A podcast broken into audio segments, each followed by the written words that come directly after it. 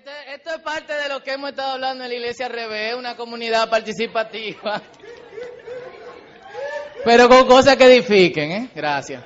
Eh, bueno, señores, y para los que no me conocen, mi nombre es Fausto Liriano. Gracias por venir en esta, en esta noche y, y estar aquí con nosotros. Y hoy tenemos un invitado especial y es un hermano, un amigo, él se llama Tomás Yacino. Un aplauso. Buenas noches, gracias. Qué bueno estar en el nuevo, el, el lugar temporal Claro. del círculo, ¿no? La última vez que fui fue con Antonio González y Robert hace como dos años ya, un año y pico. ¿Quiénes fueron? Una entrevista con un teólogo español. Dos. Ah, La mayoría estaba Ah, aquí. bueno, varios, qué bien. allá en la plaza metropolitana. Y Yacino, eh, una, una breve introducción. Él y su esposa durante varios años, él es norteamericano, de Chicago, ¿verdad? Eh, durante Yacino, ah, italiano eso, ¿verdad? Nada que ver con la mafia. Chicago, italiano, mafia, como que... Eh, y, y Yacino tiene ya muchos años, él nos dirá en un momento, fuera de Estados Unidos como misionero, aunque cuando me refiero a él no me gustaría usar esa palabra, principalmente porque tanto él como su familia son tan dominicanos como, como cualquiera de, nosotros. Ellos han adoptado este país, han estado en otros países también de Latinoamérica viviendo eh, entre la gente, no como misioneros que conocemos que trabajan con eh, gente en condiciones precarias y viven en condiciones extremadamente no precarias. Eh, y ellos han practicado el ministerio encarnacional, es decir, se han metido donde está la gente, han aprendido la cultura y han formado parte de eso. No es algo que tiene que, que, que están allá y nosotros aquí. Y, y de verdad yo he tenido la oportunidad junto a Noelia y algunos muchachos de aquí en el círculo de conocerlo muy de cerca durante los últimos tres, cuatro años y ha sido una bendición. He aprendido mucho tanto de él como de su esposa y aparte de eso he podido tener con él algunas conversaciones que uno no puede tener con todo el mundo.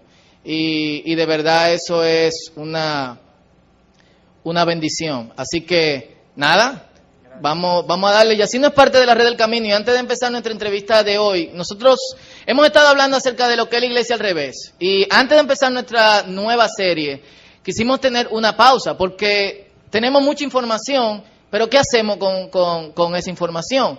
¿Cómo la, ten- ¿Cómo la ponemos en práctica? Y como la última semana estuvimos hablando acerca de discipulado, acerca de modelar, acerca de ver personas que, que han estado haciendo lo que se supone uno debe hacer. Eh, nosotros que quisimos traerlo a él y su esposa, su esposa no pudo estar aquí en el día de hoy. Y, y que hable un poquito de cómo ha sido su experiencia en, en, en el ministerio. Y yo creo que tenemos mucho que aprender de parte de él, así que por favor pongan, pongan atención. Y Yacino es parte de la red del camino. eh, y el círculo también es parte de la red del camino, que es un grupo de iglesias que trabajan en, misión integral, pero me gustaría que brevemente tú, describas lo que es la red del camino de los muchachos. Bueno, ¿cuántos han oído hablar de la red del camino aquí? Algunos. Excelente. Eso es lo importante, porque si solamente Fausto eh, sabe de la red, es un error que existe entre muchos líderes. Aprovechan de algo que es muy bueno, muy rico, y después la congregación como si fuera algo diferente a lo que es un siervo, un líder. Eh, ustedes tienen que ser tan parte de la red como Fausto y, y- y su esposa y todos que han participado en los espacios de la red. La red no es una organización, no es una institución, es un encuentro de amigos y eso nos gusta definirnos como un encuentro de amigos que son seguidores de Jesucristo. Amigos que creen que la misión de Dios es una misión de transformación total de todas esas cosas comenzando con nosotros, pero el medio ambiente, las relaciones humanas, obviamente nuestra re- relación con Dios. Y la red es un grupo de amigos que practican ese tipo de evangelio. Eh, nos gusta parar de hablar tanto y ponerlos, eh, En acción. Todos los conocimientos nuestros en acción. Poner la ropa del reino, que es ropa de trabajo, y hacer algo para hacer una diferencia en este mundo. Amén. Básicamente. Eso red del camino. Y ten- antes de, de- de- de hacer algunas preguntas que tienen que ver con lo que hemos hablado durante las últimas semanas, me gustaría hacer algunas preguntas que son eh, de tu ministerio, de- bueno, de- del ministerio que tú y tu esposa colaboran con Dios y, y prácticamente personal. ¿Hace cuánto tiempo ya ustedes están fuera de Estados Unidos trabajando en el reino de Dios? Casi 20 años. Como Casi. 18, 19 años. Cool. ¿Cuál fue el primer país donde ustedes visitaron? Bueno, nos casamos, eh, tuvimos una aventura en, en Washington, D.C., trabajando con National Geographic Society, esa revista. Y ¿Qué, qué hacían ahí? Yo no ella investigación cuando comes, bueno, eso hace mucho, ¿eh? En 88 recién comenzaron, eh, ¿cómo se llamaba? Explorer TV, que era en cable, como el primer programa de la revista en cable, que fue genial, porque la revista es algo increíble realmente. Y yo en investigaciones con mapas, porque soy geógrafo y Oh. todo el mundo pregunta qué es eso. No sé, estudiamos el espacio y cómo se organiza el mundo encima de esta bolita del mundo. Entonces, yo trabajaba con mapas y investigaciones y cosas así. Hasta Y yo estoy aprendiendo. de- Salimos de ahí, eh, estudiamos, eh, sentimos el llamado de Dios en el sentido de el deseo de trabajar en América Latina por otras experiencias que Dios nos había dado. Nos conocimos desde los 15 años, entonces es otra cosa rara que no se ve. Pero tampoco era como uno de esos noviazgos o cosas como que vamos a ser misioneros. Esa palabra no existía en nuestro vocabulario. ¿Cuándo eso empezó a existir? ¿Cuándo apareció? Bueno, eso, ella se convirtió de temprana edad de una familia de ateos. Y es la mano de Dios en su vida. Y yo, en una familia que iba a la iglesia, pero no conocía al Señor. Y Dios cruzó nuestros caminos con diferentes personas, tuvimos nuestras experiencias personales con Dios. Y el discipulado nuestro fue entre medio de gente no tan ardiente con el amor de Dios. Digamos, mi familia era más, era una iglesia luterana. Yo sirvía como uno de esos muchachos que prende la vela y apaga la vela. Yo tenía mi, mi ¿cómo se dice? Sotana. mi sotana y todo. Pero no vivía de acuerdo a, a la para- a palabra de Dios. Y mi esposa tampoco, pero teníamos Jesús con nosotros, guiándonos. Y entonces, en DC, con National Geographic, sentíamos que, bueno, aunque nos ofrecían el trabajo permanente ahí, que es un sueño, eh, como estúpidos en ojos del mundo, dijimos que no y que íbamos a estudiar y prepararnos para poder servir en América Latina. ¿Cómo fue ese cambio? Porque te voy a decir una cosa. eh, yo salí de una agencia de publicidad eh, de mediano tamaño directamente a la obra de Dios y me fue difícil. Pensando ahora, si yo hubiera estado trabajando en National Geographic, eh, No di- hubiese tenido que usar un megáfono. No, claro. ¿Cómo fue la transición? Fue, bueno, yo no sé, porque en, en serio, hasta hoy a veces cuestiono esa decisión. no, perdón. No, pero eso fue, teníamos una iglesia increíble allá, muchos amigos, pero cuando nos ofrecieron el- los dos trabajos, eh, como que no había cómo decir que sí. Y no teníamos planes. Eso era cuando queríamos trabajar en desarrollo comunitario, eh, ayudar a la gente en necesidad, pero realmente no teníamos experiencia con organizaciones cristianas, mucho menos misioneros. Y confiábamos que Dios iba a abrir las puertas. Y ju- justamente Él comenzó a abrir puertas. ¿Y cómo fue eh, esa transición de, Fue- de Estados Unidos a Latinoamérica? Bueno, fue dos años. eh, terminamos con eh, la universidad, los dos, diferentes universidades de hecho, ella en antropología, yo en geografía, ambos con estudios am- latinoamericanos. Y después de, de trabajar en DC, fuimos a sacar nuestra maestría, los dos. Claro. Tú eres un hombre de fe, porque aquí estudiar antropología en este país es tener fe. Ajá, no, yo sé, yo conozco, yo creo que es un, el bueno, el, El área área. y otro, pero hay pocos. Allá Son muy creyentes no, ellos. no, o sea. Pero entonces eh, decidimos, si vamos a hacer algo así, tenemos que estar preparados. Entonces parte del proceso de fe y responder al llamado fue fajarnos y trabajar, estudiar y aprender todo lo que podíamos aprender acerca de trabajo en diferentes culturas, diferentes idiomas, etcétera, etcétera. Entonces, esa preparación fue una formación. Y cuando vinieron a Latinoamérica, que entiendo que fue primera vez en Bolivia, Sí. eh, ¿cómo fue la adaptación Bueno, al en clima, Bolivia a la fue cultura? totalmente Yo he visto distinto. algunas fotos y Sí. ustedes vivían en, en la, selva. sí. Ahí fue recién casado, bueno, dos años, sin hijos, y en ese tiempo, 12 horas sí estaba lloviendo de nuestro pueblo, nuestra aldea, con 30 familias campesinas, hacia Santa Cruz de la Sierra, que es la capital del departamento. 12 horas. 12 horas. En motocicleta 6, camioneta, pero caminos horribles.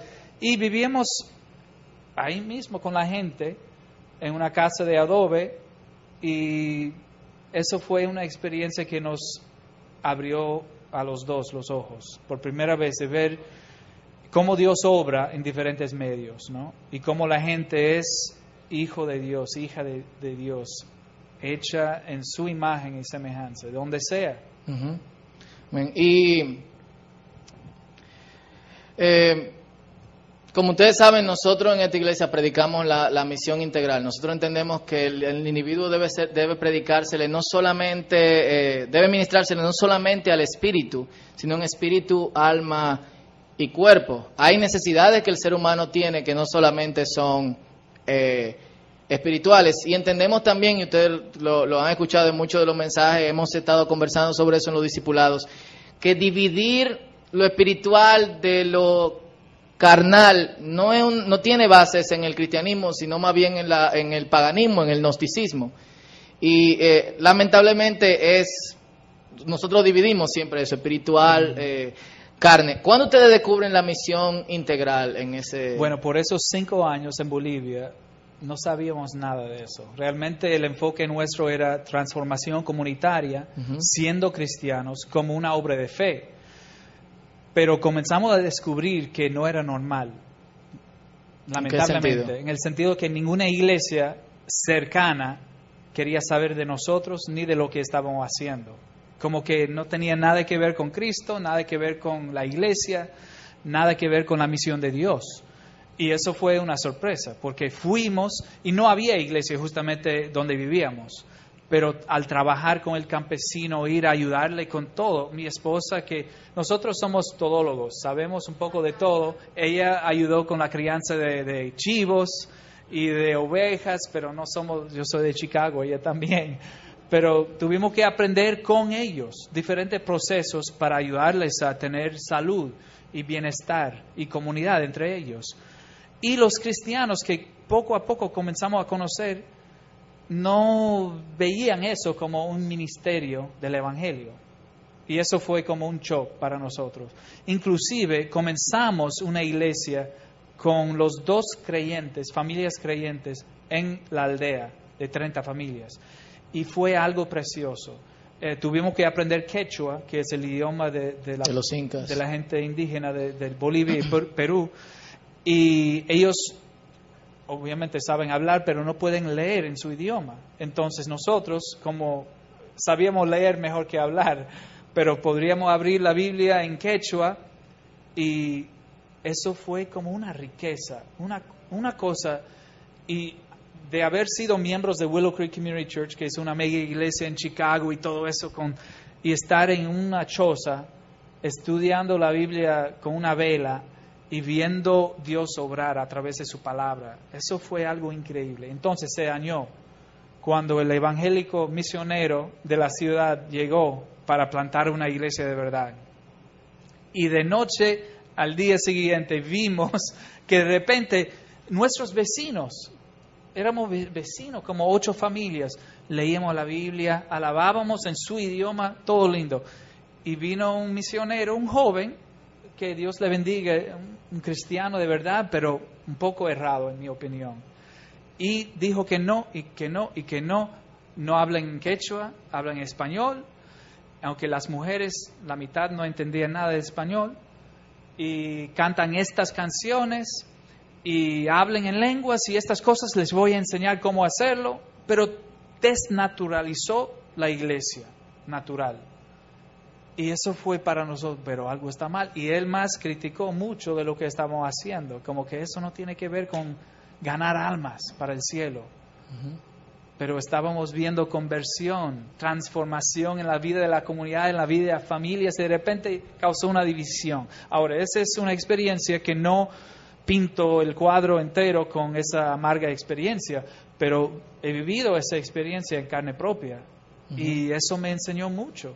Y ahí comenzamos a indagar, ¿qué es la misión de Dios entonces? Porque todo el mundo está diciendo que es ganar almas y cuando nosotros estamos tratando de ayudar a la familia a tener agua buena para tomar y organizarse para defenderse en contra de las injusticias de la sociedad boliviana, eso es otra cosa. Y comenzamos a estudiar más la Biblia. Y ahí entró misión integral sin tener ese término. Así comenzó con nosotros. ¿Y cómo fue pasar de un cristianismo punchi pupunchi, eh, tradicional, espectáculo? Eh, eh, porque yo no sé quién es tan familiarizado. Willow Creek es una iglesia que es muy enfocada en su programación, aunque Highball ha pedido disculpas por estar enfocado en eso durante muchos años. el, el auditorio es increíble, es inmenso, o sea, todo está muy programado, muy organizado, todo perfecto, la música perfecta, la, la, todo bien pautado. ¿Cómo fue pasar de, de eso a, a, una forma, a una iglesia que, que tuviese de acuerdo con esa misión que ustedes estaban aprendiendo? Fue, fue para nosotros y yo hablaba de, con mi esposa mucho acerca de eso, porque eso fue un, una transición de Chicago, de esa iglesia a esa comunidad pequeña en la medio de la nada y una comunidad de fe chiquitita con una choza y una vela y una Biblia. Y fue como para nosotros eh, el banquete más rico que habíamos tenido, porque era como carne cruda, en el sentido bueno, porque hemos aprendido a vivir con carne tan asada, con tantos condimentos, que ni el sabor de la carne existe ya, es todo lo demás que uno pone encima para prepararla y prepararla y pierde la esencia de qué es la carne. Y nosotros vimos la iglesia pelada, una iglesia carne cruda, decíamos, porque era una cosa rica sin luces, sin sonido, sin nada, pero con el Espíritu Santo presente, trabajando en la gente y viendo transformaciones en esas familias no, eso nos desintoxicó, desintoxicó. O sea que la transición fue fácil, no fue tan... No, no fue tan fácil, pero eso fue una elección de vida, ¿no? Y ahora estamos todavía en, en proceso de, de preguntarle a Dios, Dios, ¿qué es la iglesia? ¿Cómo debemos ser? ¿Y cuáles son las cosas que son de nosotros y cuáles son las cosas de acuerdo a tu diseño, a tu iglesia, tu cuerpo? Y cuestionando mucho. ¿Cómo, ¿Cómo, tú manejas la soledad de tener una opinión bíblica eh, que al mismo tiempo es controversial y, y, a la vez rechazada por la subcultura, por la mayoría de la subcultura cristiana? O sea, digo la mayoría porque en la red pasa algo muy, muy chulo y es que hay iglesias de todo tipo, hay iglesias bautistas, hay iglesias no denominacionales como el Círculo, hay iglesias pentecostales, hay iglesias neo eh, pentecostales, hay iglesias de, casi todas las denominaciones del país que entienden lo que, lo que es la misión de Dios y la misión del reino, pero a veces uno se siente solo. Es una minoría, no es un grupo grande y eso hay que explicar a la gente todo el tiempo porque piensan que, oh, la red del camino tiene una página web, hay personas que viajan y conocen de la red hasta en África, Europa, hablan de eso, pero tengo que decirles, es un grupito, no es nada tan impresionante. Pero cómo yo sobrevivo, eso estar solo a veces. Tú y tu esposa, ¿cómo sobreviven a, eso? La amistad que compartimos con otros caminantes. ¿Tú entiendes que la comunidad de creyentes ayuda a que uno cuando adopta la opinión bíblica... Sí, sí, porque uno, aunque está en la minoría y un grupo grande de gente que piensa en otra forma acerca de la iglesia, acerca del evangelio, eh, uno no siente conectado porque como que están hablando otro idioma, eh, no hay conexión. Pero de repente, en la comunidad de la red, yo puedo abrir mi corazón y hablar y la gente entiende porque estamos respirando el mismo aire, como decimos. Y eso nos ayuda. Y la Biblia, porque no hay nada en la Biblia espectacular en el sentido de eh, gente.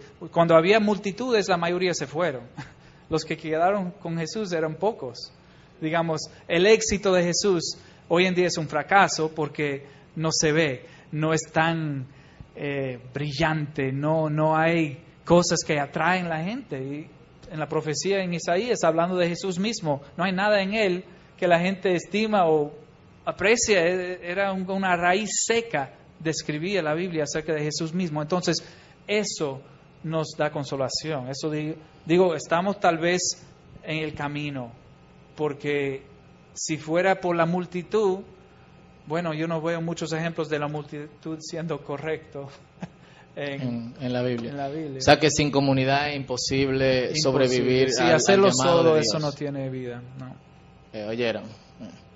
Y ya que, ustedes entendieron eso, eh, voy ya a un punto más, más, general. ¿Hasta qué punto tú entiendes que la iglesia debe comprometerse en temas sociales, económicos, ecológicos? ¿Hasta qué punto? ¿Por qué tiene que haber un punto? Digamos, en serio. Eh, porque te, hago la pregunta porque yo sé que, que, está bien. todito nosotros venimos de una cultura donde esa cosa están allá y la iglesia está sí.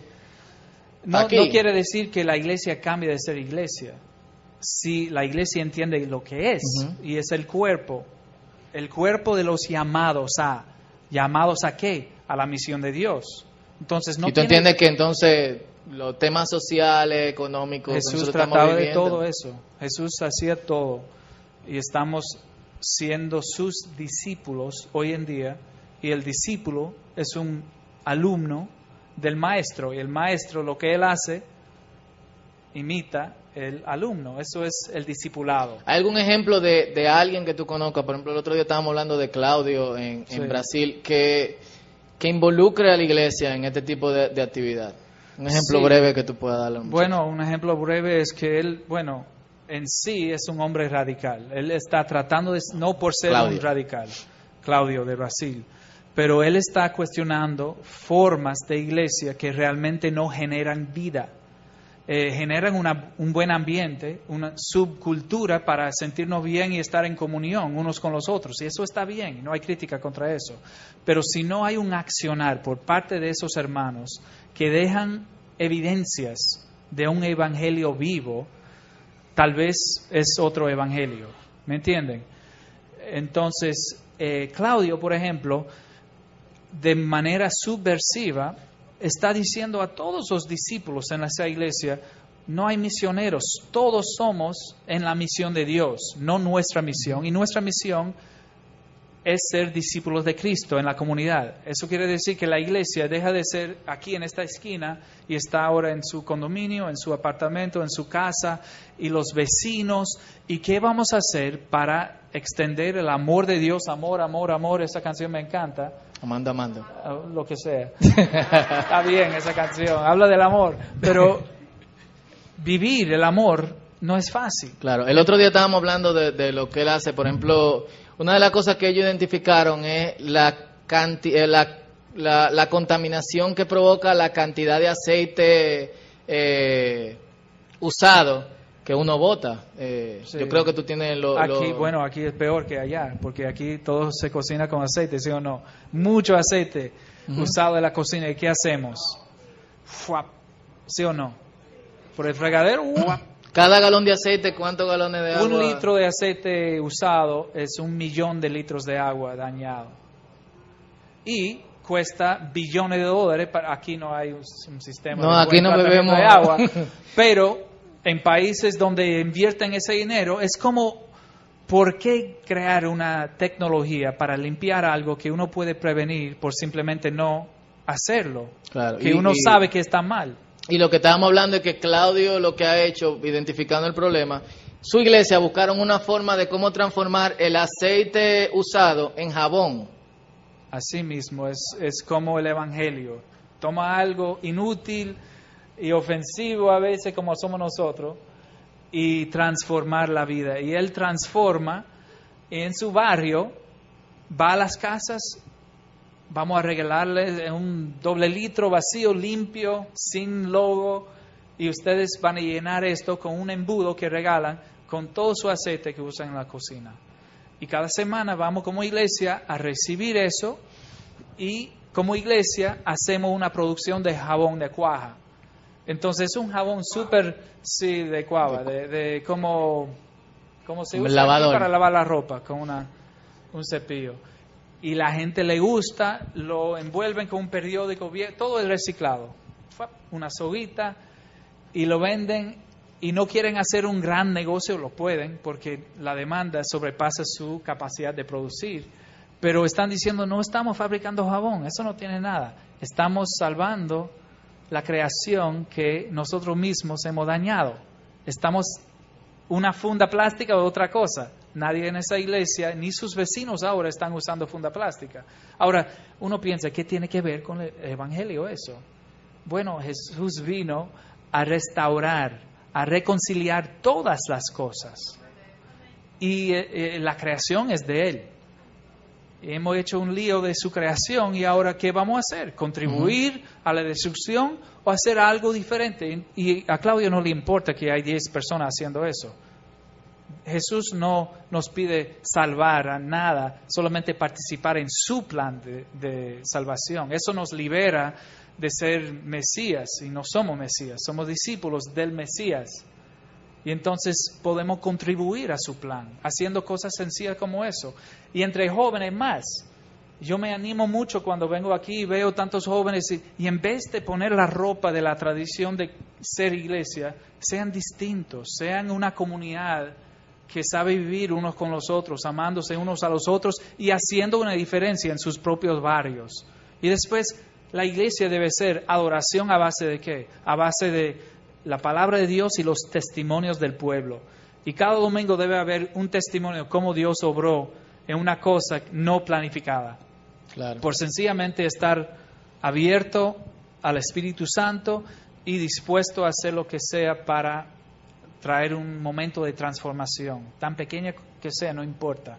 Y lo cristiano en la política, que es una pregunta que quizá muchos aquí, eh, en este país particularmente, lo político tan eh, difícil. Eh, no difícil en el sentido de que no deben involucrarse. Quiero, quiero encontrar una, una palabra bonita para definirlo, pero eh, ¿cuál, ¿cómo tuve la participación de cristianos en la política?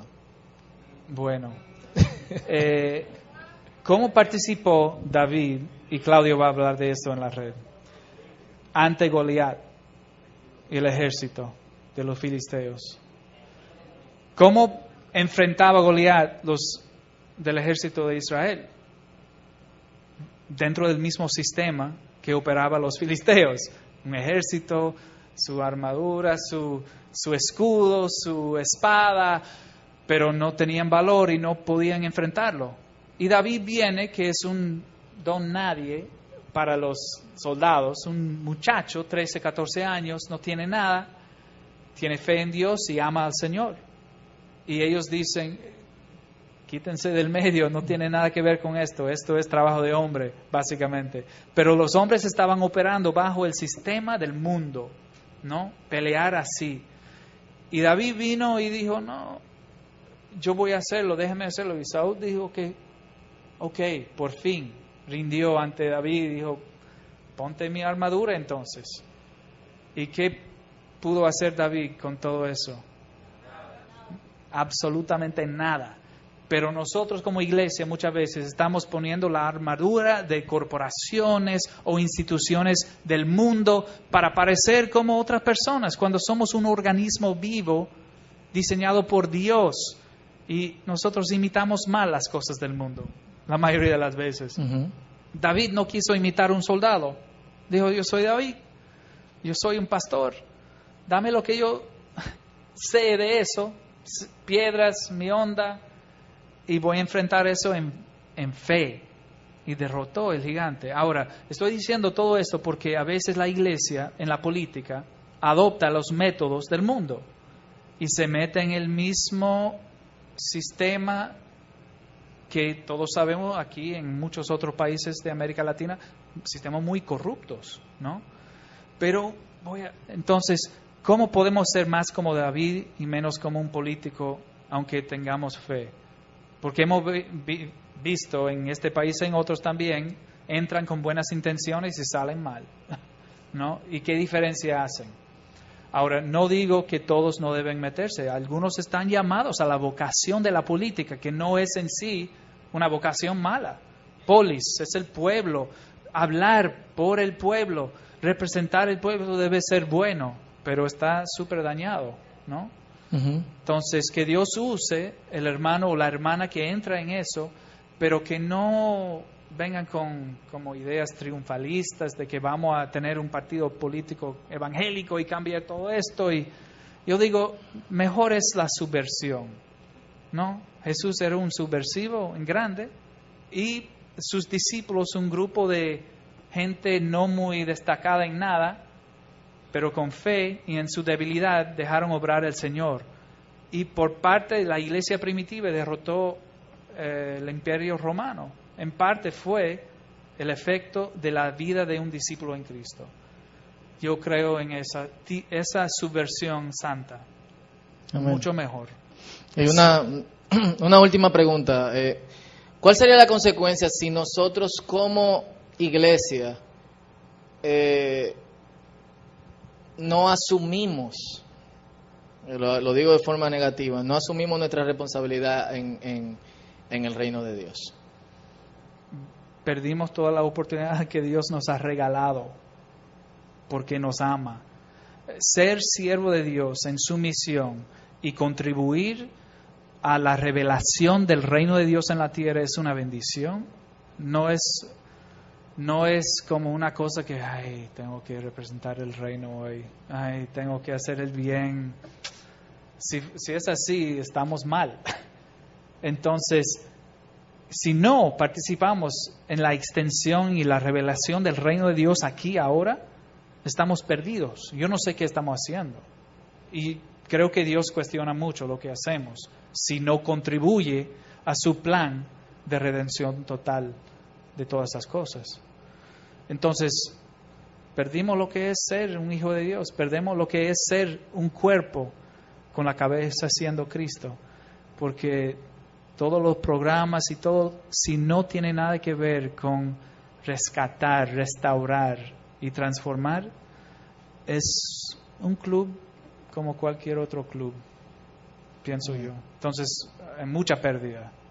¿Cuáles serían tus últimas palabras a este grupo de, de, jóvenes que, y adultos que queremos servir a Dios y queremos ser par, tomar parte activa en, en el reino?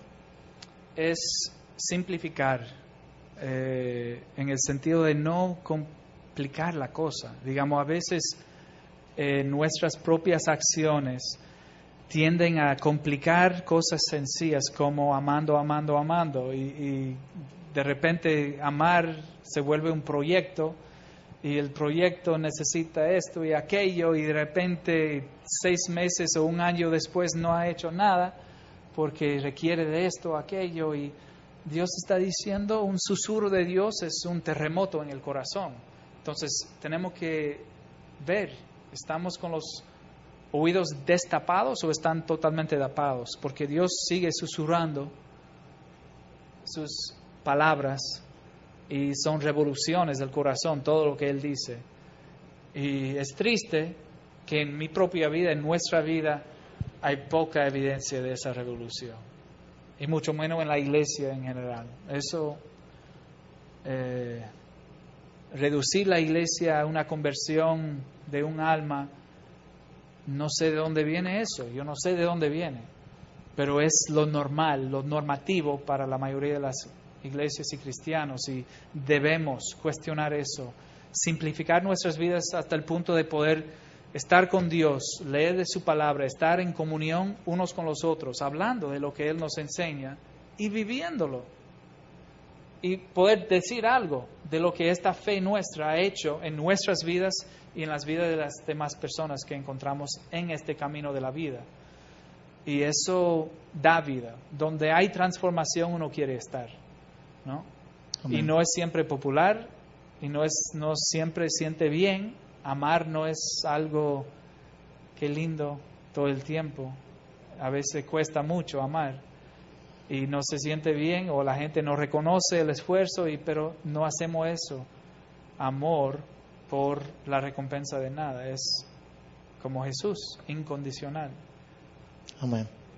Yo quiero que demos un aplauso a, a, Yacino y yo quiero que, que, oremos por él, que no lo dejemos ir de aquí sin, sin una oración y si se pueden poner de pie y extendemos nuestras manos hacia acá como acostumbramos en, en aquí en, en, nuestra comunidad y, y bendigan su, su vida.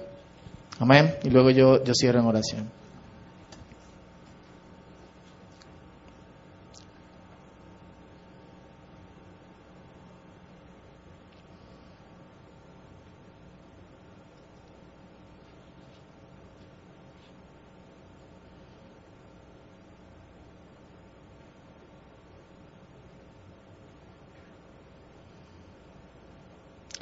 Padre, en nombre de Jesús te damos gracias por la vida de, de Yacino, de su familia, Señor. Y gracias porque su corazón ha estado con este país. Eh, y no solamente con este país, sino con la obra tuya en el mundo. Te pedimos que, que tú obres, que tú te glorifiques en él, Señor. Padre, acompáñalo en este proceso de descubrir tu misión, Señor. Yo sé que uno nunca tiene la respuesta, pero trabajando, Señor, haciendo eh, redes con otras personas, cuánto uno descubre. Gracias por eso, Señor. En el nombre de Jesús. Amén. Dios le bendiga y wow, ¿qué, qué yo podría qué yo podría decir en se pueden sentar un ratico, si me permiten cinco minutos.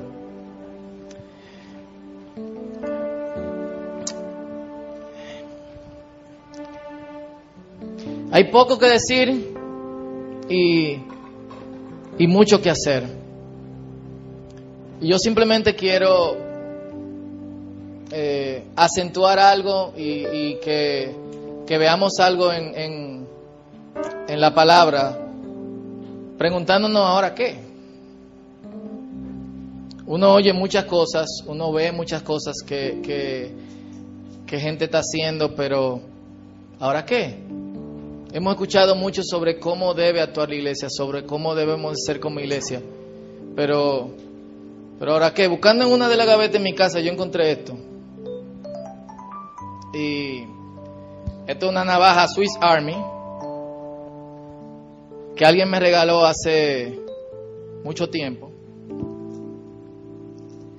Y voy a durar mucho abriendo todas las cosas que tienen, pero tiene de todo. Yo sé que todas las cosas que tiene y todas las autoridades que puede tener, que yo ande con esto con el en el bolsillo de vez en cuando, incluso cuando alguien me pide un detornillador de tría rápidamente, o una tijerita para sacarse los pelos de la nariz. Es como que nadie se saca los pelos de la nariz. Eh, pero son de las cosas que uno subutiliza. Y subutiliza mucho. Y, y, me llamó la atención al descubrirlo hoy en mi gaveta porque yo sé que no podemos comparar con nada lo que el Evangelio puede hacer en nuestra vida, pero, pero Dios nos da algo como con tanta utilidad. Y nosotros solamente queremos usar a Dios. No usar lo que Dios nos da, sino usarlo. Como cuando una gente te usa a ti para algún propósito. Nosotros queremos de repente usar a Dios para llegar a nuestro propósito y en eso nunca nos encontramos y la misión de Dios siempre nos parece eh, extraña. Hubo un grupo de gente que, que, que se acercó a Jesús y Jesús lo alimentó y le dio pan. Y cuando Jesús lo alimentó y le dio pan, ¿qué tú haces después de que una gente te da pan? ¿Qué pasaba aquí cuando Balaguer daba funditas rojas? Tú le caes atrás al que te da pan. Así que esta gente le cayeron atrás a Jesucristo y Jesucristo le dijo lo que iba a pasar ahora y le dijo lo que tenía que, terminar de decirle. Esto está en Juan capítulo 6 del 61 al, al 69. Cuando Jesucristo le dijo lo que él tenía que decirle, ellos encontraron eso duro. Y él les preguntó, ¿esto les causa tropiezo? Tropiezo. ¿Qué tal si vieran al Hijo del Hombre subir a donde antes estaba? El Espíritu da vida, la carne no vale para nada. Las palabras que les he hablado son espíritu y son vida. Sin embargo, hay algunos de ustedes que no creen. Y es que Jesús conocía desde el principio quiénes eran los que no creían y quién era el que iba a traicionarlo.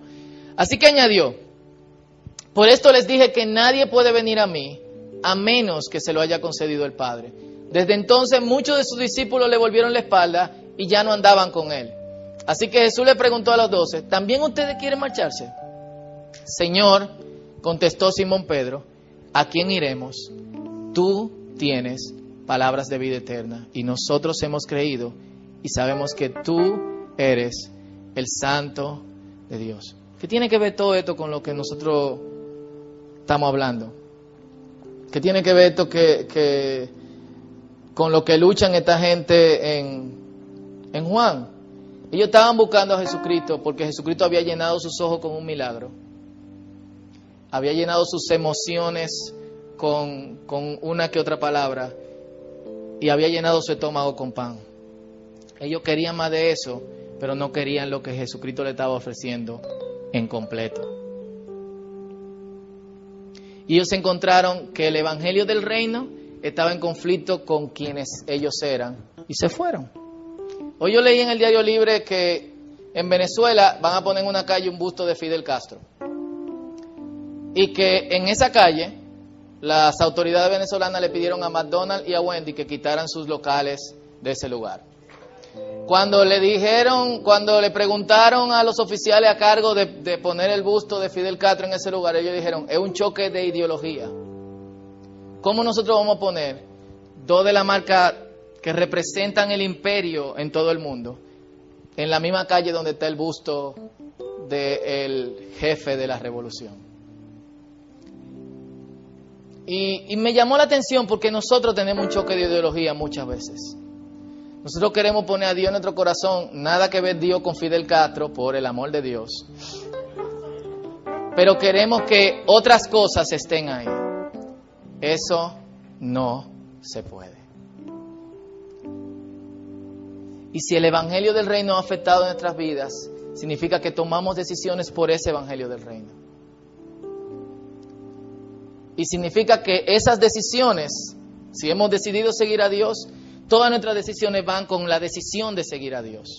Y comparamos nuestras decisiones con la decisión de seguir a Dios. Y es tiempo de que hagamos eso. Si el Evangelio no está funcionando en tu vida, si hay cosas que no están pasando que la Biblia dice que debe de pasar, entonces podrían pasar muchas cosas, pero te aconsejo que empieces por este lugar. Quizás lo que tú quieres de Dios esté en conflicto con lo que Dios quiere hacer con tu vida.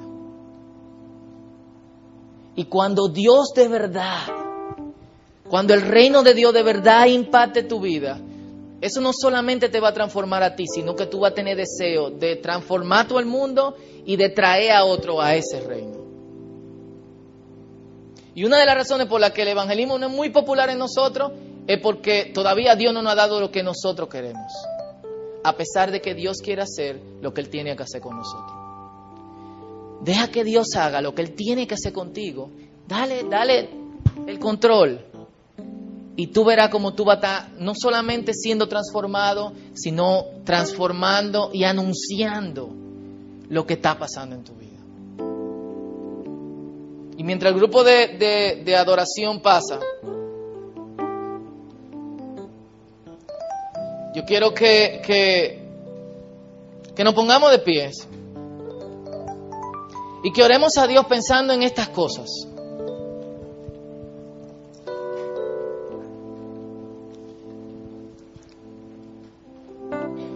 ¿Qué hay en mi vida que está en conflicto con lo que Dios quiere hacer? Y quizás si tú no llegas al fondo de esa pregunta en esta noche, dile, Señor, muéstrame qué hay en mi vida que está en conflicto contigo. ¿Qué hay en mi corazón que no me deja ser un agente de, tu reino, Señor? Porque la respuesta a ahora qué es que nosotros tenemos que tenemos acción, tenemos que accionar. Y lo que pasaba con los discípulos cuando ellos entendieron el Evangelio del Reino era que nadie los podía parar.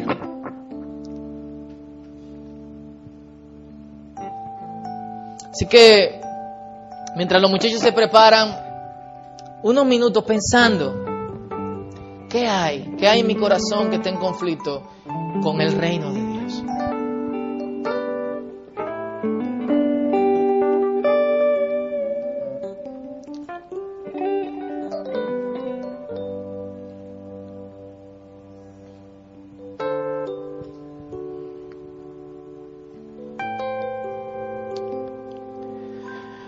Padre, en el nombre de Jesús venimos delante de ti y oramos con un corazón humilde, Señor.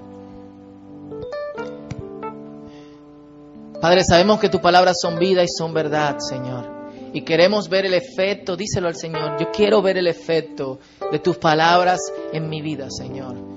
Padre, así que en el nombre de Jesús te pedimos como comunidad que tú quites de nuestro corazón y de nuestra mente y de todo lo que nosotros somos y hacemos, cualquier cosa que esté en conflicto con tu reino, que esté en conflicto con tu plan, Señor. Yo entrego mis planes a ti. Y yo me uno al plan de lo que tú estás haciendo, Señor. Padre, transforma mi vida para que yo sea agente de transformación en un mundo que se está cayendo a pedazos, no solamente espiritualmente, sino físicamente, ideológicamente, materialmente, Señor.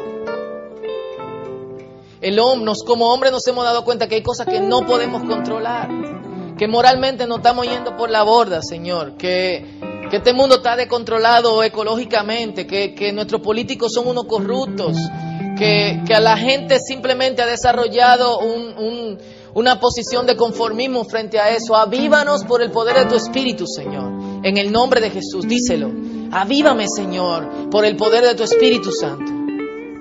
Que yo sea la iglesia como, como siempre hemos hablado. Que yo forme parte en la misión de, de tu reino, Padre Santo. Gracias, Señor. Toda la gloria Toda la honra y todo el poder es para ti.